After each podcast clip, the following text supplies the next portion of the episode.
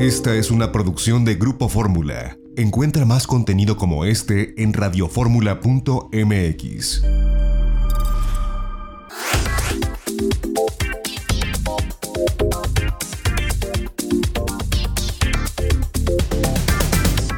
estamos de regreso este domingo en De Viaje en Fórmula. Y bueno, eh, uno de los viajes de proximidad que tendremos quienes vivimos en el centro del país será sin lugar a dudas el estado de Tlaxcala. Y dentro de él hay una actividad que llama mucho la atención que es volar en un globo aerostático.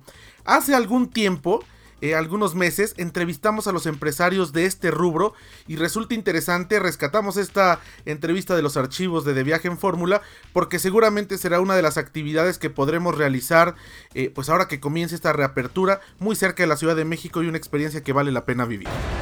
Ernesto, Abel, pues muchas gracias por recibirnos aquí en el stand de Tlaxcal. Eh, sabemos que es una actividad pues muy, muy distinta por el entorno, porque además Tlaxcala tiene unos cielos azules impresionantes, tiene unos despejados eh, pues maravillosos y además la zona, hay zona arqueológica, zona de ciudad, ¿cómo les ha ido? No, muy muy bien, muy bien, gracias a Dios y este, bueno, el trabajo nunca para, ¿no? Este, además de lo que comentas de la, de la zona geográfica en la que estamos ubicados, estamos en, la, en el eje neovolcánico central, entonces, además de que Tlaxcala de por sí ya es bello, Además, este, a cierta altura tú puedes ver cuatro de las cinco montañas más altas del país, cosa que además es impresionante, ¿no? Nos fue muy bien, cierre de año, este, enero ya sabes, siempre empieza, empieza tranquilo, pero bueno, ahora en Semana Santa y demás nos hemos este, repuesto. Abel, nos han eh, contado que han tenido experiencias, vaya, con, con bodas, con gente que va y pide que, la mano en el globo, familias. En fin, es una oportunidad para tener experiencias únicas de pareja, de familia, de amistad, corporativas, etcétera. Sí, sí, claro. De hecho, bueno, eh, parte de, iniciar el año, iniciamos con una boda, nuestra primera boda civil, y el producto se llama Balloon Wedding, en el que hacemos toda la experiencia, ya somos eh, organizadores de bodas en base del globo, pero lo padre de esto es que pueden vivir la experiencia desde el aire, casarse, va el juez, va toda la temática, hacemos toda la temática y también para una pedida de mano es lo mejor que puede hacer pasar en el vuelo en globo. ¿Cuánto dura la experiencia? Sabemos que hay diferentes paquetes, pero para quien no ha volado en globo aerostático y de pronto decide por Tlaxcala, que es una excelente opción por su empresa, ¿cuánto tiempo se requiere? Eh, ¿Tiene que ser muy temprano? ¿Cómo es la logística? Claro que sí, mira, el vuelo en globo en sí dura de 45 a 60 minutos. Es el tiempo que tenemos estipulado y, está dentro de los estándares de seguridad. Este, una experiencia, como tú dices, a lo mejor ya con un paquete romance, ¿no? Para pedida de mano, pues obviamente empieza desde una noche anterior, con una cenita romántica, una habitación adornada, aquí todos acaramelados los novios, y pues al otro día hay que desmañanarlos definitivamente porque tienen que ir a volar en globo. Este, y bueno, pues te digo, puede durar a lo mejor desde una noche, dos noches. Si quieren aumentar la, experiencia y, visitar más cosas en Tlaxcala, ¿no? Pueden hacerlo. Este, pero básicamente el vuelo en globo dura una hora.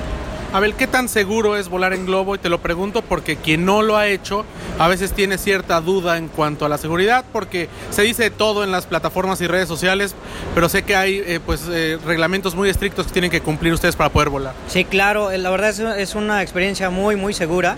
El vuelo es súper tranquilo. Este, por eso viene lo de la desmañanada, porque los vuelos se realizan a las 7 de la mañana al amanecer y a las 8 de la mañana, que es cuando incrementa el viento, ya, ya estamos en tierra. Entonces eso es, da mucho más seguridad y no, no para nada, es súper, súper seguro.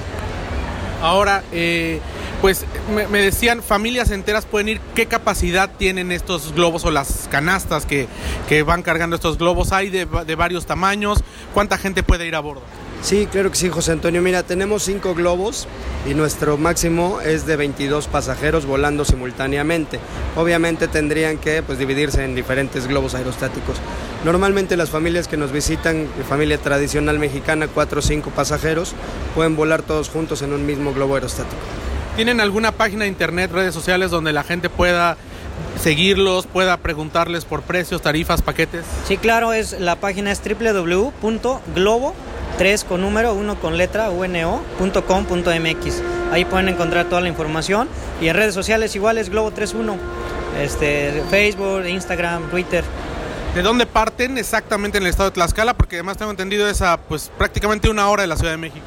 Sí, este, bueno, con el tráfico quién sabe, ¿no? El problema es salir de México, pero este, una vez que llegas a Tlaxcala nos contactas y además tenemos el beneficio de que tenemos cuatro o cinco zonas de despegue diferentes. Entonces el cliente puede hasta elegir su zona de despegue, ¿no? Estamos despegando junto a una presa en el municipio de, Tetla. Estamos en tres haciendas diferentes, este, Tecuac, Santa Bárbara, Soltepec, en, en la zona de Huamantla, en Tlasco y este, en Anacamilpa, también despegando desde las haciendas en Tlasco junto a la Barca de la Fe. No sé si habías escuchado que hay una iglesia en, forma de... Es la réplica original de una de las carabelas de Hernán Cortés, de Colón, perdona. Y este, pues nosotros despegamos de ahí.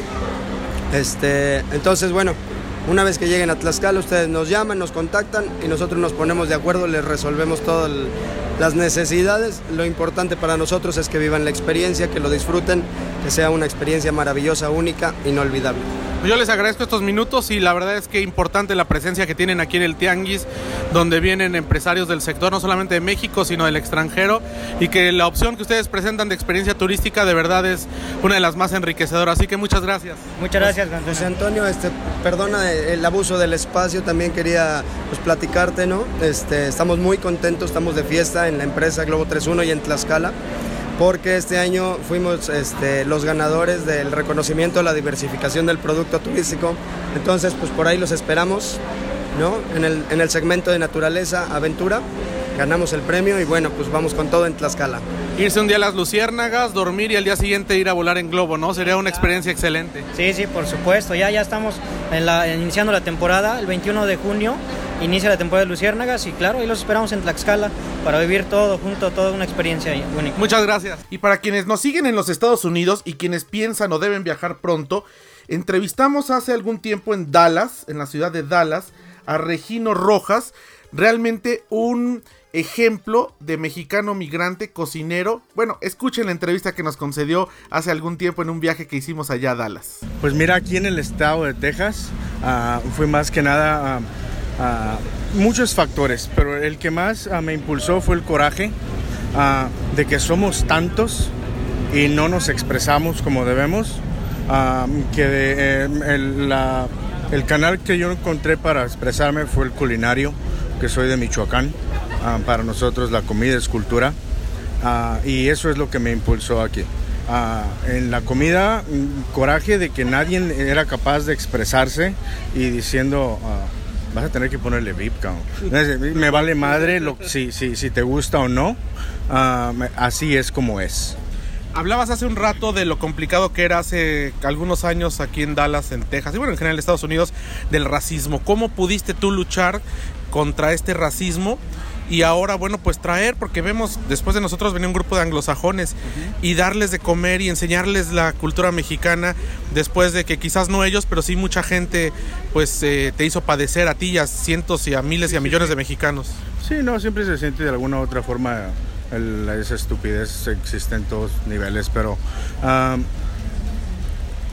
en realidad, pues lo, que, lo que me impulsa para, hacerlo es, es, el, expresar, el expresar este, mi cultura. Ah, de la forma en la que yo lo, hago es, es, ah, es la forma del, amor. Ah, del, amor a la cultura, el amor a lo que haces, a la familia. siempre en Michoacán, para nosotros la familia es primero. Ah, hacemos todo entre familia y entre familia lo cosechamos y lo hacemos crecer. Ah, y así es como, ah, como yo expreso mi cultura, eh, el, amor a la familia. el amor al, producto que nos da de comer entre familia. Y eso es algo que todas las culturas lo aprecian. No importa si eres blanco, negro, morado, azul, rojo, lo que sea, cabrón. eso es algo que todas las culturas lo tienen. Y por ese lado le doy. Ahora, eh, vemos que tienes platillos muy tradicionales como puede ser un pipián, mole, este, unas albóndigas de conejo, pero que usas ingredientes sofisticados también, como, bueno, vimos camarones que no son usuales en México, vimos langosta, caviar. ¿Cómo llegó esa idea de pronto de fusionar nuestros sabores muy, muy mexicanos con ingredientes pues también de clase mundial y que se pueden conseguir aquí en la Unión Americana? Mm, pues nada, nomás implementar, implementar, implementar simplemente.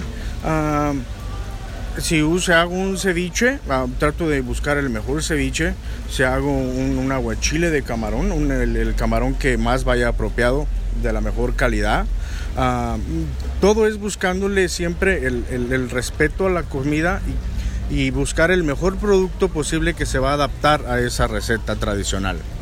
Ah, si es, es, un pescado, pues mando, no me importa, mando, traigo pescado de Japón Ah, y, lo vendo y lo cobro como debe de serse a nivel de cualquier mm, fine dine restaurante de aquí de Dallas porque ah, mi cocina lo merece, la, mi cultura lo merece, mi, cultura merece, mi comida merece estar entre las mejores del mundo. Finalmente, ¿Cómo es eh, quien llegó hace 25 años, nos decías, por primera vez a Estados Unidos y cómo estás hoy? Es decir, ¿cómo te ves a 25 años? ¿Cómo llegaste? ¿Cómo estás hoy? Porque eres un ejemplo de, de los mexicanos que pueden llegar a ser exitosos y que llegan a ser exitosos aquí de este lado de la frontera? Ay, güey, esa pregunta nunca me la habían hecho. Ah, pues mira, yo llegué aquí uh, siendo un chamaquillo, mm, pero siempre buscando mejorar para mí y mi familia, como cualquier inmigrante. pues eh, la verdad, para mí ha sido muy fabuloso el, estar acá. he encontrado gente muy buena en mi camino, de todos colores y de todas culturas. unos que me han ayudado, otros que me han em, visto menos, pero de esos detallitos uno se impulsa y uno siempre trata de, salir adelante eh, entre las adversidades y todo. En realidad es, es, cuestión mental. Ah, este país eh, provee para todo mundo, no importa el color, ah, depende de tus capacidades como ser humano. Ah, y los mexicanos tenemos una, un, carácter de, de huevos. Si nos proponemos algo, lo hacemos. No importa lo que sea, lo hacemos. Yo me propuse el, venir para acá y exponer mi cultura culinariamente lo más posible, en el arte de mi padre, lo más posible. Y a la gente le, agrada de alguna forma, busca una forma uno de, de hacer el fitting, como dice uno, pero siempre preservar su cultura y su arte que trae uno de México. Pues yo te agradezco mucho y te felicito porque en realidad eh, pues es una muestra de México para no solamente para nosotros mismos sino para toda la gente que visita Dallas Fort Worth, una ciudad pues muy cosmopolita, tanto Dallas como Fort Worth. Pues muchas felicidades y gracias. Gracias a ti, fue un placer servirles a un chingado. Ah, como les dije hace rato, no se callen, nunca se callen, nunca se callen, por favor. En eso andamos. Gracias. ya nos vamos a nombre de nuestra productora Lorena Bracho. Despido de ustedes José Antonio López Sosa. Los esperamos el próximo domingo en punto de la una de la tarde. Bien. Esta fue una producción de Grupo Fórmula. Encuentra más contenido como este en radioformula.mx.